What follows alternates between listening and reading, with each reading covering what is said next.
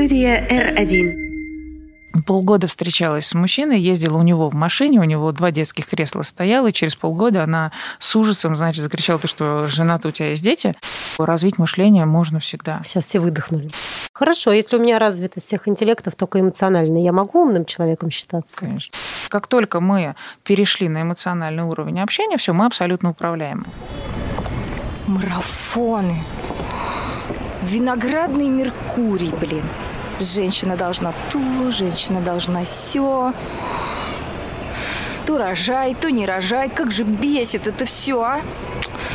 Во всех сетях одно и то же. Реально бесит. Как разобраться в этом во всем потоке? Привет, нас четверо. Виолетта. Мира. Полина. Настя. Мы разные. Мы по-разному думаем и чувствуем. Но многие вещи нас одинаково бесят. Или не одинаково. Все просто. Тут мы говорим о том, что нас бесит. И не только нас. Тут можно. Как же бесит это все. Всем привет, это мы, Мира, Виолетта и Настя. Халло! Привет-привет. И сегодня у нас в гостях клинический нейропсихолог Ирина Сергеевна Хвинге. Ирина Сергеевна, здравствуйте. Здравствуйте. Здравствуйте. Здравствуйте. Ирина Сергеевна, мы здесь говорим о том, что нас бесит. И сегодня у нас тема звучит особенно токсично. Нас бесит глупость. Э, Но мы сразу хотим оговориться, что мы никого не хотим э, обидеть. Ни в коем случае речь не идет о каких-то отклонениях в работе мозга. А мы говорим о о людях без каких-либо диагнозов и э, их мышлении. Вот часто люди могут произносить, ну или думать, да он глупый какой-то.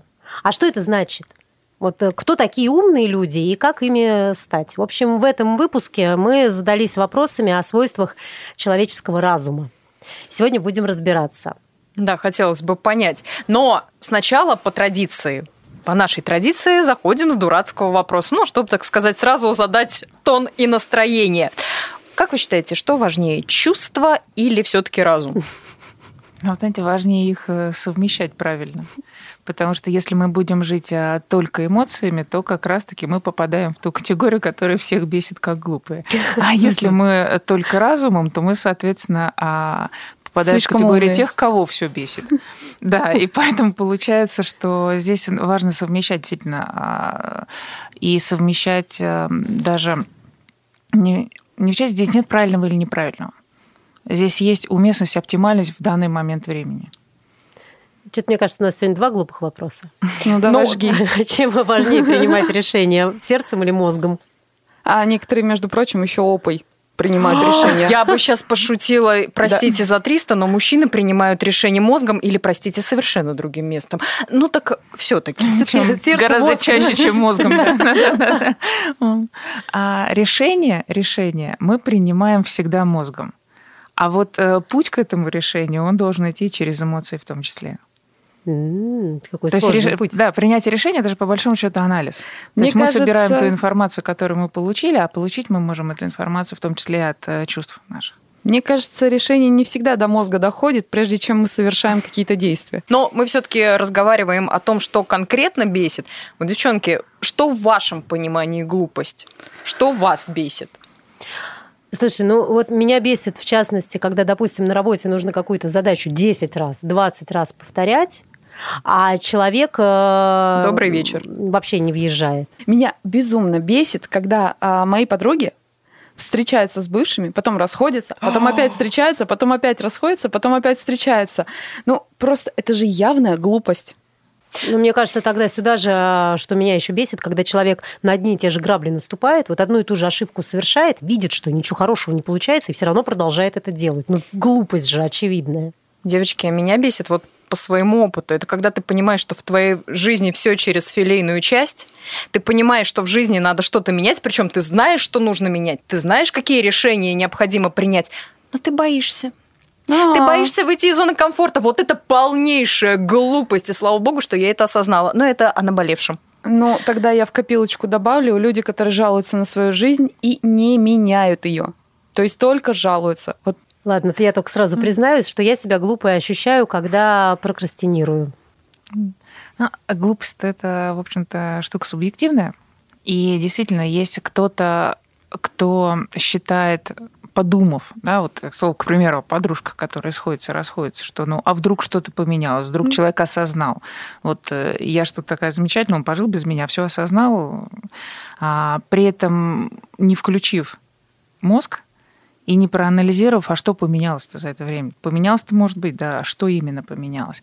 Э, кто-то считает глупыми, не знаю, женщину, которая рожает ребенка-инвалида действительно считает, что она глупая, не могла там, все это прервать. Вот. Кто-то, наоборот, считает глупыми тех, кто первых осуждает.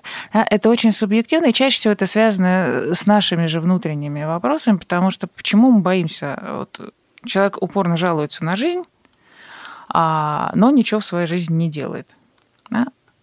чаще всего мы говорим о том, что он не может на себя ответственность брать. Вот если бы кто-нибудь за него сделал, было бы замечательно. Выход те же из подружки, зоны комфорта. Да, те же подружки, которые из раза в раз э, возвращаются к одному и тому же мужчине, как только он позвал, да, она боится остаться одна. То есть здесь не про глупость, здесь уже про более глубинные вещи какие-то, она может быть проблемы с самооценкой, тогда это уже а, где-то влияние авторитеты, потому что человек, вот если мы говорим о примере на работе, можно там 30 раз повторить одну задачу, да? Но если человек боится ошибиться, он и не будет делать, потому что лучше я не сделаю, чем я ошибусь и буду выглядеть глупо.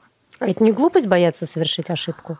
А это вот, э, да, глупость. На мой взгляд, глупость. Потому что человек первое, да, мы, мы боимся сказать нет раз, там, а может быть, это вообще не его задача. То есть вы можете ему повторить 40 раз, так, а он, может быть, совершенно в другом направлении силен. Это знаете, как вот в анекдоте есть, говорит, если мы говорит, будем оценивать рыбу по ее способности лазить по деревьям, то она так и проживет всю жизнь глупой. Да, то есть, может быть, этот человек силен другой задаче, но он боится об этом сказать, потому что вы для него авторитет.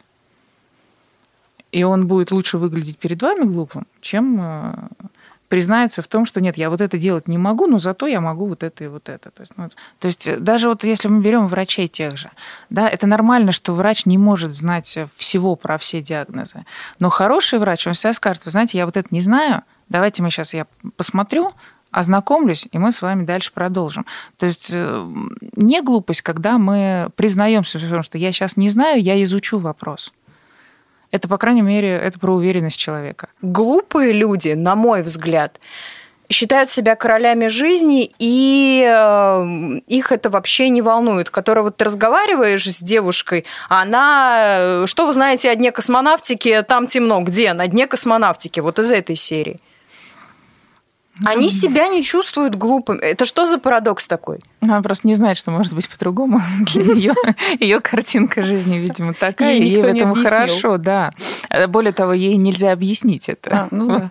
Поэтому а здесь люди, которые не умеют, э, в принципе, если мы говорим о том примере, который вы сейчас говорите, да, то это человек, который в принципе не анализирует как, как вообще себя ведут, да, что такое эрудиция. То есть он не задумывается об этом, он живет вот как живет, ему в этом хорошо. И здесь вопрос, да, мы, все общество может считать его глупым, а он просто не в курсе о том, что они так считают, он их не услышит. Ну, Ей вот, можно кстати, трижды да. повторить о том, что ты должна да, хотя бы элементарные там программу школы изучить. Она этого не поймет, потому что она искренне не понимает, зачем тяжелый случай. Ну, то есть, получается, такое глупость э, достаточно размытое понятие и для всех разное. Вот э, более того, посмотрев определение в словарях, можно увидеть, что оно еще и слишком абстрактное. Э, одно из определений. Большинство лингвистов поддерживают точки зрения, согласно которой глупость является характеристикой человека с очень слабыми умственными способностями, лишенного сообразительности, ума, того, кто умственно ограничен, недогадлив, несообразителен и бестолков – вот что значит, как это без толков? А кто это вообще определяет? Может быть, я толков, Просто вы этого не видите. Но вот в этом определении как раз-таки речь идет о клинических, видимо, проявлениях, да, то, о чем мы там в начале передачи договорились не говорить. А если мы говорим о людях без диагнозов, то то, что мы считаем глупостью, это действительно очень абстрактное понятие, оно очень субъективное, потому что то, что для нас считается глупым, для другого человека может быть действительно важным, но он просто не смог этого донести. Вот, например, бухгалтер, подписывающий какие-то документы э, по махинациям. С одной стороны, да, он глупый, он себя подставляет э, ну, практически под статью. А с другой стороны, Он безумно боится потерять работу и боится директора. Он знает, почему он это сделал. Или он делает это потому, что будет определенная сумма, и он э, надеется, что Так это прокатит. Уже, это уже не глупость, это уже другое определение этому есть, да. То есть здесь э, вопрос, понимает она, что она делает в данный момент, или не понимает. То есть она может понимать, но боится потерять работу, может, в принципе, не понимать, а подписывать, потому что начальник сказал, начальник – это авторитет. А вот э, когда мы, когда говорим про глупость, мы говорим про то, что нам удобно какие-то вещи просто иногда не замечать. Ну, Вот если нам не глупым. хочется нести ответственность, а, это же надо там сказать нет. Это надо, а, в общем-то, столкнуться с неприятными для себя чувствами. То, Вот, ну, живой пример да, из области, наверное. А, Одна моя знакомая, пациентка моя, она полгода встречалась с мужчиной, ездила у него в машине, у него два детских кресла стояло, и через полгода она с ужасом, значит, закричала, то, что жена-то у тебя есть дети. А Она просто никогда назад не поворачивалась. на мой недоуменный вопрос, а ты что, смотри, там машина-то не настолько огромная, а удобно было не замечать. Словами же ей не проговорили. И девушка она была очень долго была в депрессии, потому что ее обманули. Ну, Да, сама да, обманула. если ей поначалу удобно было обмануться, а кто же тебе в этом Но это виноват? глупость. Ну, Да, так вот ей это же уже так же относительно- удобно, чтобы ее обвинить, ну, чтобы обвинить кого-то. Конечно, конечно. То есть, ну, это вообще особенность менталитета многих людей. Это виноват всегда кто-то.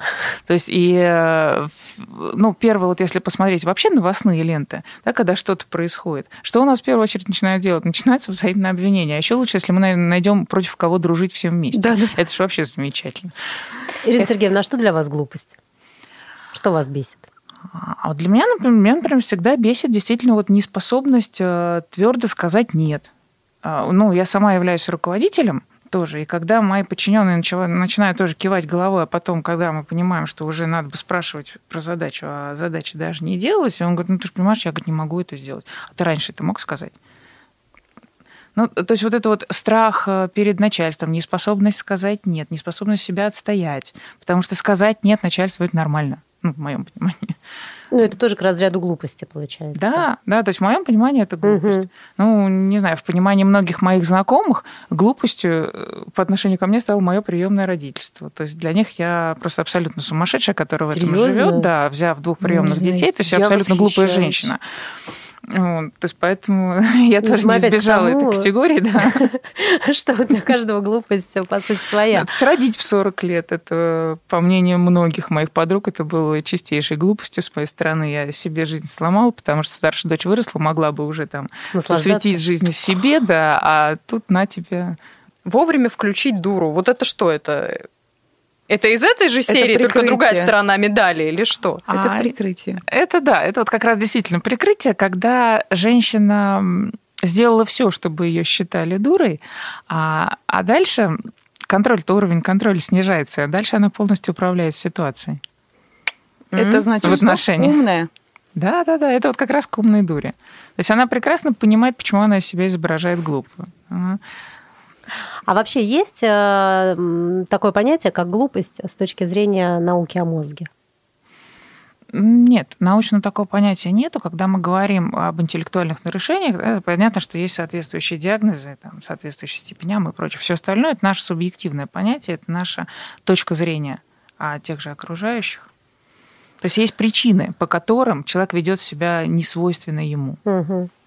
Я что-то говорила, что два дурацких вопроса, да, в начале. Но у нас, меня- походу, сегодня по ощущениям их будет больше. больше. дурацкие, Каждый да, вопрос сегодня? будет дурацкий. Ну, как минимум, они наивные, потому что, девочки, мы разбираемся, мы пытаемся понять, наверное, в первую кто очередь. кто. Кто умный, а кто нет. А вот когда мы говорим, что человек умный, то мы можем иметь в виду совершенно разные ведь вещи. Например, а, он начитанный, я смотрю на него и думаю, он умный. Потом я смотрю на кого-то из стендап-комиков, и у него очень смешная шутка. Вот я думаю, он умный, раз так придумал. А дальше я вижу, как кто-то решил бытовую задачу на 5 с плюсом. Ну, например, а, квартиру купил с огромной скидкой или колбасу. Тоже думаю, что он умный. Хорошее сравнение. Квартира и колбаса. А, ну, знаешь, да, колбаса иногда стоит как квартира. А, но если задуматься, то ведь мы говорим о совершенно разных свойствах ума. А, тут человек про- э, проявил интеллект, там эрудицию. Вопрос, кто из них умный? Умный тот, у кого во всех сферах все хорошо. Да, потому что человек может э, действительно быть очень умным, он может придумать какую-нибудь там новую методику, что-то запатентовать, но при этом у него э, дети друг друга в семье терпеть не могут. Вот можно его назвать? Или он приходит с работы домой и начинает, не знаю, третировать жену за то, что неправильно посолен борщ. Она сидит, думает, тут придурок. Хотя этому придурку только что премию дали на работе за новейшую разработку. И он ну, квартиру купил по цене колбасы. Да, да, да, и он может там три квартиры купить по цене колбасы, но если у него дома все плохо, он для своих домочадцев будет абсолютно дураком. Хорошо, а в чем тогда отличие интеллекта и эрудиции? Ну, а... И сразу, что важнее? Но это вообще понятие друг друга дополняющие. Да? Э, интеллект – это способность мыслить, а эрудиция – это объем знаний. Ага, то есть они фактически рядом. Да, да, да. То есть, ну, без эрудиции сложно быть интеллектуалом. А вот сейчас еще есть э, такое модное понятие эмоциональный интеллект. Что это такое? Эмоциональный интеллект у него есть две задачи: распознавание эмоций и управление эмоциями, причем сначала своими, потом чужими. И вот как раз с первым-то основное основная трудность состоит всегда. Потому что э, как мы можем управлять, когда мы не понимаем, чем именно мы управляем? И очень часто мы путаем, например, тревогу со страхом, злость со страхом путаем. А, и, естественно, мы начинаем справляться, по нашему мнению, с той эмоцией, которая совершенно в данный момент там даже не присутствовала. И основ, основа эмоционального интеллекта – это умение распознавать свои эмоции. Причем мы же можем, если взять, например, страх, а, эмоция, брать график, да, то есть страх – это уже 50%. Дальше у нас есть 0 и есть 100%. Вот сто процентов, если сказать крайнее проявление степени страха, да, там каждый практически может ответить. Ужас, кошмар, там, паника. А ноль? То есть тот момент, когда это только-только начинается. Такая а даже тревога другая эмоция. Да. И вот описать это, да, то же самое, как восторг. То есть это уже там, ну, крайняя форма радости. А начало? Предвкушение, или это вот тоже другая это, эмоция? Да, это вот как ну, это или когда больше... просто приятно. Да, вот как это назвать одни? Вот когда человек, а справится с эмоциями, то есть, ну, уже, ну, безболезненно, скажем, можно на старте, до того, как они дошли до 50%. И вот здесь чаще всего, а мы не задумываемся. Угу. Мы, может быть, и есть это, но мы можем это название дать. Но когда уже человек находится в состоянии страха, рассуждать о том, как это было, когда он только начинался, уже поздно. Угу. Там уже надо со страхом справляться, а это уже сложнее. А потом нам надо понимать, что любая эмоция, которую мы испытываем, а, вот еще к слову о глупости, да, мы запрещаем себе испытывать некоторые эмоции. Я не должен э, плакать. Да. А еще лучше, когда мама ребенку говорит, ты же мальчик, ты не должен плакать. Или ты не должен Вообще, расстраиваться. Это, Интересно, это... а что, кому это он, во-первых, должен? А во-вторых, нам надо понимать, что любая эмоция, нам вся палитра эмоций доступна. И если мы их не будем испытывать, то каким образом мы собираемся вообще выстраивать взаимоотношения с людьми? Но получается, нужно его развивать, правильно, эмоциональный интеллект? Да, да. А как? Прошу, например, ту же фразу «в лесу родилась елочка» сказать в 20 эмоциональных состояниях перед зеркалом. И человек на себя смотрит, да, то есть вот скажи там в состоянии удивления, а вот теперь сам ты себя видел, поверил или нет? Удивленный ты сейчас был или это про что-то другое? А потом то, как человек описывает э, какие-то свои проблемы. Да, то есть что, как можно больше вопросов, если мы друг другу задаем, и нам нужно как можно больше информации получать, что происходит. Вот как только мы перешли на эмоциональный уровень общения, все, мы абсолютно управляемы. Потому что в этом состоянии вы не, не можете видеть всех вариантов решения проблемы, которые есть, а в состоянии спокойном можете. Хорошо, если у меня развитость всех интеллектов только эмоциональная, я могу умным человеком считаться? Конечно. Я даже если вы чего-то не знаете, вы сделаете так, что все поверят в то, что знаете, поэтому... Хорошо, тогда про эрудицию еще. Вот я знаю личные ситуации, когда а, человек много читает, развивается, а потом всем этим пользоваться не может и не становится эрудитом. Вот просто памяти не хватает помнить все цитаты, даты, факты. Получается, что не всегда можно развить это свойство мозга. Не использует или не запоминает? Вот здесь важный вопрос, да, потому что если мы говорим о памяти, то это значит не запоминает. Но не факт, что это проблемы с памятью, потому что если мы, например, не высыпаемся, у нас задач на работе зашкаливает, то у нас-то нарушается внимание, концентрация внимания. А как можешь запомнить то, что не слышал? Поэтому здесь скорее... а, Или все-таки вопрос в том, что он знаний-то много, а применять он их не умеет. Так это уже как раз к мышлению. Или это к уже интеллекту, к интеллекту. к интеллекту. Да, он может быть очень эрудированным, он может там каждую книгу процитировать наизусть, но при Но этом он не, пони- он не понимает, как это применить э, Да, то есть здесь в нужно общении с уже девушкой. интеллект развивать. Да, то есть здесь уже нужно... Это должно быть в комплексе развито. А его можно развить, интеллект? Да, конечно, то есть если человек, э, в общем-то, без диагноза, если мы не говорим да, о клиническом нарушении интеллекта, то развить мышление можно всегда. Сейчас все выдохнули. А вот э, тест АКЮ, Ирина Сергеевна, что он оценивает? И вообще показательны ли его результаты? А, у меня все время... Вот я много лет, честно говоря, спорила сама с собой в своем отношении к этому тесту. А, очень много факторов, да, есть э, матрицы Равена, есть э, ну, несколько методик э, оценки интеллекта. Векслер. То, что делают больницы, то, что делают все психолого-педагогические комиссии, но не всегда вот эти тесты на IQ, например, учитывают состояние человека на данный момент. То есть, если человек после ночной смены, да, когда он там больше полутора суток соображает, да? отработал, да, и не спал больше суток, посадить, а, он, он не пройдет этот тест в том объеме, в котором он мог бы его пройти, сидя в отпуске. Ну, то есть это ну, он не показательным получается. Он же Да. должен глубинно все оценивать. Более того, мы не можем по одному такому тесту оценить интеллектуальный уровень человека. Ну, ну, это просто неправильно. Ирина А Сергеевна, потом- сейчас опять все выдохнули. А потом, если человек гуманитарий, вот он творческий человек, а его заставить там, а полтеста математических, они же не оценивают а, интеллект а, сос- по составляющим. Там дается просто один балл. И Если человек не математика, никогда им быть не собирался, человек что на эстраду собирался, он поет с детства, с пяти лет, или фигурным катанием занимается. А, а ему математические формулы дали. Естественно, он с ними не справился. Но это не значит, что он глупый, и у него низкий уровень интеллекта.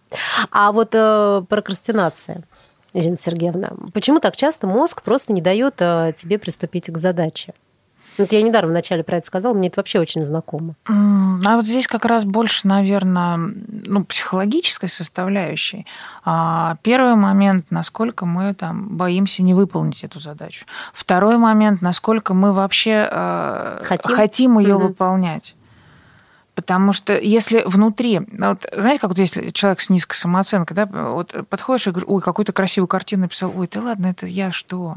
Вот Вася написал, вот у него картина, а я-то что написал? Естественно, он не с большим, когда э, те же там э, люди, которые стихи пишут, они, может быть, безумно красивые стихи, но если человек их сам красивыми не считает, попробуй попроси его это сти- стихотворение прочитать где-то. Поэтому здесь, э, ну, я бы вообще не привязывала это к мыслительным процессам, да, глупость, не глупость. Это, а, наверное, глупость здесь в том, что человек не может э, себе в этом признаться, почему я сейчас это делаю. А, Ну, ленивых людей не бывает. Потому что у нас эм, как-то с детства познавательная активность, она очень хорошая. Так, он не ленивый, ну, знаете, как это... Да, в результате, это к слову о квартире по цене колбасы. У него все хорошо в результате выяснилось. Он, он нашел рыбу, которая за него все делала, и все. Поэтому а, здесь мы, когда мы говорим о лени, то чаще всего или мы очень сильно устали, или очень сильно чего-то не хочется делать, по какой-то причине не хочется. Потому что, не знаю, если нам сказали в детстве, кому-то родители вбивали в голову, что ты не можешь быть хорошим математиком. Потому что, не знаю, Нет, я хочу, чтобы богу. ты стал художником. Поэтому ты хорошим математиком быть не можешь. Если человеку дают какую-то задачу, которая связана с расчетами, то чаще всего вот эта мысль будет, «Да откуда я не могу быть хорошим математиком, чего от меня хотите. И он будет постоянно откладывать, потому что он, в принципе-то хороший, хочется же планку высокую держать, но, тем не менее, он знает, что хорошим математиком он быть не может. И все. И вот это вот он постоянно будет откладывать и говорит, что мне лень этим заниматься. Чаще всего вот де- маленькие дети очень хорошо по ним видно, когда ребенок он попробовал ковырнуть там лопатку, у него не получилось, он второй раз попробовал, у него не получилось. Э, Я не хочу, мне не нравится. Да, Ага. сразу? Да, да, точно. Вот. Поэтому, знаете, есть такое выражение, когда мы не достигаем желаемого, мы делаем вид, что желали достигнутого. То есть вот это вот это вот абсолютнейшая, на мой взгляд, глупость, которая меня бесит больше всего. Как справиться-то вот с этим вот? Ну, на самом деле, рецепт для всех вот всего, то, о чем мы говорим, сейчас он один. Да? Первый, мы должны понять, что происходит. То есть мне это сейчас надо? И тут Может нам быть, уже мне- стало лень. Я так и хотел. Да, потому что, может быть, действительно стоит все отложить и, правда, полежать, устроить себе там ленивый день. Вот от чего это зависит, что кто-то соображает очень быстро, а до кого-то как до жирафа на третьи сутки? Если мы хотим улучшить скорость мышления, то мы одинаково развиваем и внимание, и мелкую моторику, и крупную моторику, и динамическую моторику. Потому что без этого мы можем сколько угодно читать умных книжек, скорочтение и прочее, но если у нас там функция внимания снижена, естественно, у нас результат будет нулевой. Или если у нас э, нарушение мышечного тонуса есть, то мы будем любую чашку с чаем там поднимать так, как будто мы сейчас штангу хотели поднять. Естественно, мы устаем быстрее. Очень часто в школах учителя, когда начинают спрашивать, ну что ты говорит, не можешь запомнить, родителям говорят, занимайтесь памятью ребенка. Да не в памяти дело, внимание. А мы вот знаем, что существует классификация типов мышления. Если ты знаешь свой тип, то можешь прогнозировать свой успех в конкретных видах деятельности. Когда люди рождаются, у нас мозг, он, а, в общем-то, имеет равные возможности для развития у всех. Другой вопрос, что генетически что может быть предопределено? Профессиональная направленность. Способности, например, к той же математике или способности к творчеству. Очень часто мы можем наблюдать очень успешно актерские семьи, где там третья, четвертая династия, там поколение актеры, но чаще всего это не генетическая сторона. Это творческие родители с детства возили детей на съемочную площадку, потому что не с кем было оставить. Естественно, воспитывали вот в той среде, которой ну, ребенок не мог по-другому. То есть математическое мышление, оно же очень, оно другое. А, то есть творческие люди учат мыслить абстрактно, а математики учат мыслить конкретно. Поэтому здесь особенность мышления. А дальше уже Мгм. ребенок понимает, куда он с этой особенностью мышления, какая профессия ему больше подходит. И чаще всего, естественно, выбирает то, чем занимались родители. Хорошо, тогда мышление математик-гуманитарий, вот э, говорят сейчас, что это устаревшая концепция, и э, что развить можно абсолютно любое полушарие. Да. Правильно? Как? Да, то есть мы, э, ну, во-первых, здесь надо сразу понимать, что мы развиваем, мы всегда развиваем оба полушария, но доминирующее всегда будет только одно. И, То есть все равно предопределено что-то. Но только это не значит, что если человек правополушарный, то есть пишет левой рукой, он не может быть математиком. Очень даже может. То есть здесь эм, вопрос э, профориентации, он такой, он больше, такой более широкий, потому что мы смотрим... Человек с нормальным интеллектом, то есть, знаете, не, не со сниженным, он по большому счету может освоить любую профессию. А вот сколько он в этой профессии продержится, то есть некоторые люди всю жизнь занимаются одним и тем же, и они не выгорают. Вот откуда появилось это понятие профессиональное выгорание? Да занимаемся не тем, чем надо, не тем, чем хотели бы. А в свое время я сходила в девятом классе на профориентацию, а я абсолютно, то есть у меня все вообще сложно с полушариями, у меня нет доминирующего полушария, то есть я амбидекстер, я не левша, не правша, я одинаково правой и левой рукой. А, вот. И я сходила в девятом классе на профориентацию, и со мной полдня работали психологи, и они мне там написали, что, в общем-то, психотерапия Идите огромными к нам. буквами. Да, то есть они сказали, либо медицина. А Я говорю, ну, а у меня мама всегда мечтала, чтобы я по банковской сфере пошла, потому что у меня мама всю жизнь в банковской сфере проработала. Финансы и кредит, она, в общем-то, там уже видела меня в этих институтах. А я психологу говорю, а финансистом никак? Она говорит, да нет, стать-то ты им станешь. Она говорит, только тебе с твоим темпераментом, с твоим характером и с твоими личностными особенностями ты в любом финансовом отделе либо сама с ума сойдешь, либо всех доведешь через полгода до, психиатрической клиники. Она говорит, ну, то есть, говорит, вопрос... И она тогда объяснила, она говорит, вот обрати внимание, ты в отпуск уходишь или уползаешь? Ты после работы мечтаешь там пойти домой? Как ты идешь вообще утром на работу? Да, из области вот опять туда тащиться. Да, то есть человек э, не может выгореть, если он занимается тем, чем ему нравится, то есть его. Ему может нравиться, да, много профессий, но его профессия будет только одна. Это единственная профессия, в которой он никогда... Ну, вот сколько вот я занимаюсь реабилитацией, это, да, это очень тяжелые дети. Это тяжело эмоционально. То, что я там военный кризисный психолог э, еще со времен Чечни, я восстанавливала военнослужащих, э, их семьи, особенно погибших. А, Это непросто. Но я не выгораю. Потому что, ну, мне даже не надо, когда меня все время спрашивают, когда вы берете ресурс, чем вы перезагружаетесь. Да я не перезагружаюсь. То есть для меня это, в принципе, естественный, нормальный процесс, который меня никаким образом никуда вот не выбивает из состояния равновесия, потому что это моя профессия. Ну, да, она, месте. она не простая, она моя. Мы стараемся делать наши выпуски достаточно полезными для людей, и поэтому просим поделиться вас практическими советами. В общем, начали мы с дурацкого вопроса, им же, наверное, и закончим. Как стать умным во всех сферах? Да, наверное, сейчас не удивляю, скажу, надо стать честным по отношению к себе в первую очередь. Ну, Какие-то есть лайфхаки? Вот? После 30 лет, ну вот э, понятно, что мы все ходим на фитнес, потому что нам хочется поддерживать тело, да, то есть э, кожа у нас там лица, не знаю, после какого-то определенного возраста мы начинаем пользоваться какими-то средствами, потому Мгм. что коже это надо в этом возрасте. Вот у мозга такая же ерунда, он тоже начинает истощаться с годами. И если у маленьких детей, которые водят, там родители которых водят, а к нейропсихологам там может стоять вопрос о том, что не развились связи, то у нас они уже отмирают с возрастом. Любые упражнения на внимание тоже какие больше комфортные. А На динамические двигательные функции мы очень, к сожалению, мало внимания уделяем динамической моторике. Да? Вот когда мы, например, одновременное рисование двумя руками. А, Просто писать а, карандашом, даже элементарно длинный текст мы можем набрать на компьютере, а можем написать карандашом. И, ну, кстати, с появлением гаджетов нам это стало делать все труднее и труднее. Попробуй написать полстраницы текста, но это действительно тяжело. Тяжело. И что начинает? Рука перенапряглась, и начинает болеть голова. А писать нужно. Соответственно, пишем. А Мы упражнения, сейчас очень много упражнений на внимание из области цветных слов, когда слово красный написано О. черным цветом. Вот, вот эти упражнения. А, Кулак, ребро, ладонь, когда у нас одна рука там делает два движения, вторая рука делает три движения. Одной рукой мы там, не знаю, трясем маракас, второй крутим связку ключей на пальце. То есть вот эти все упражнения, они нам будут помогать поддерживать. А, ну, а потом, если кто-то, например, совсем уже продает классики и резиночку, никто не отменял. А я я То есть, если говорила. хотя бы две схемы вспомнить прыжков и резиночку, у нас проблем с вами с мозгом не будет никогда. В общем, я так поняла, моя утренняя тренировка резко увеличивается.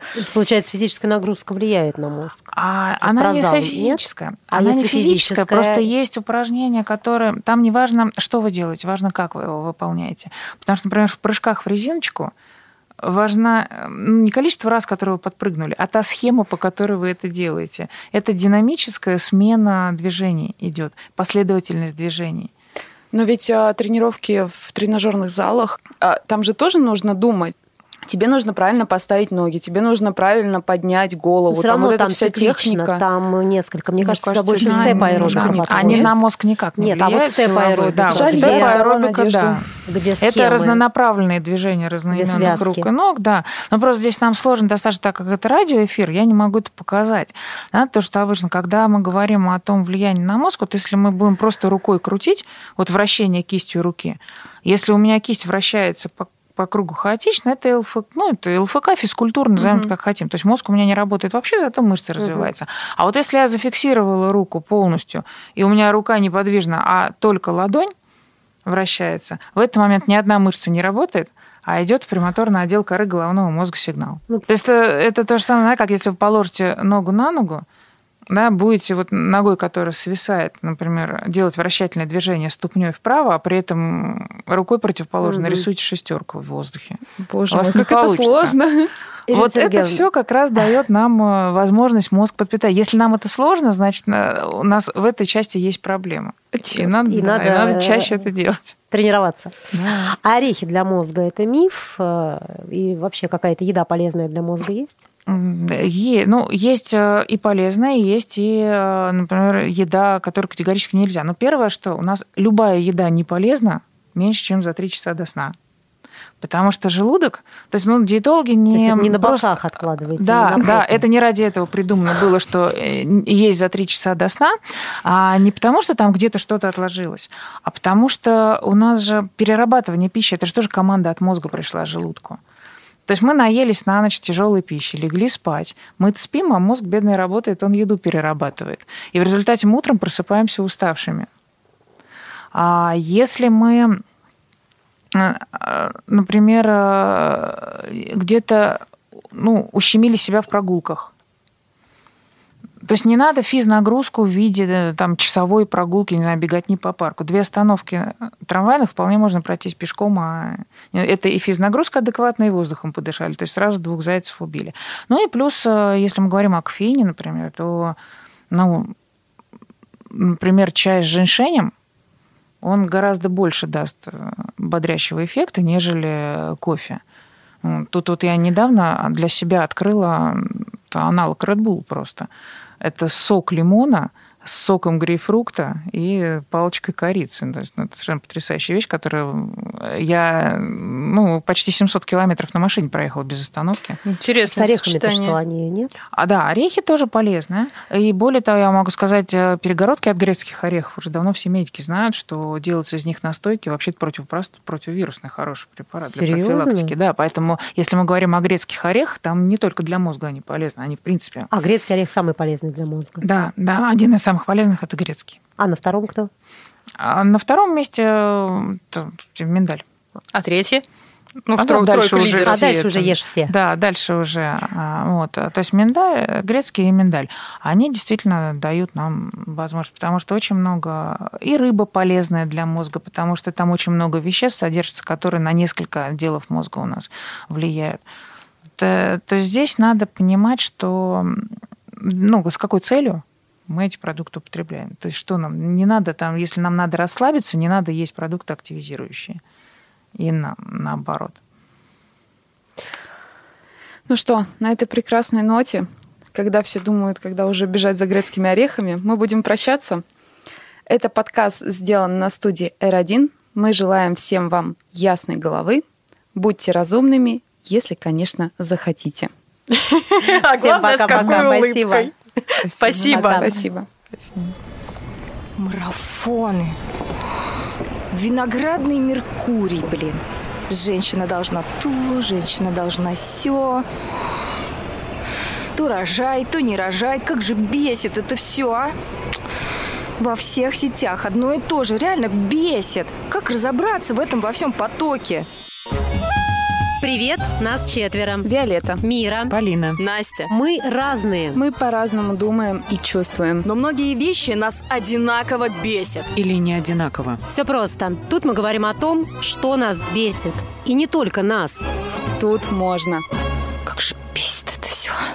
Студия R1.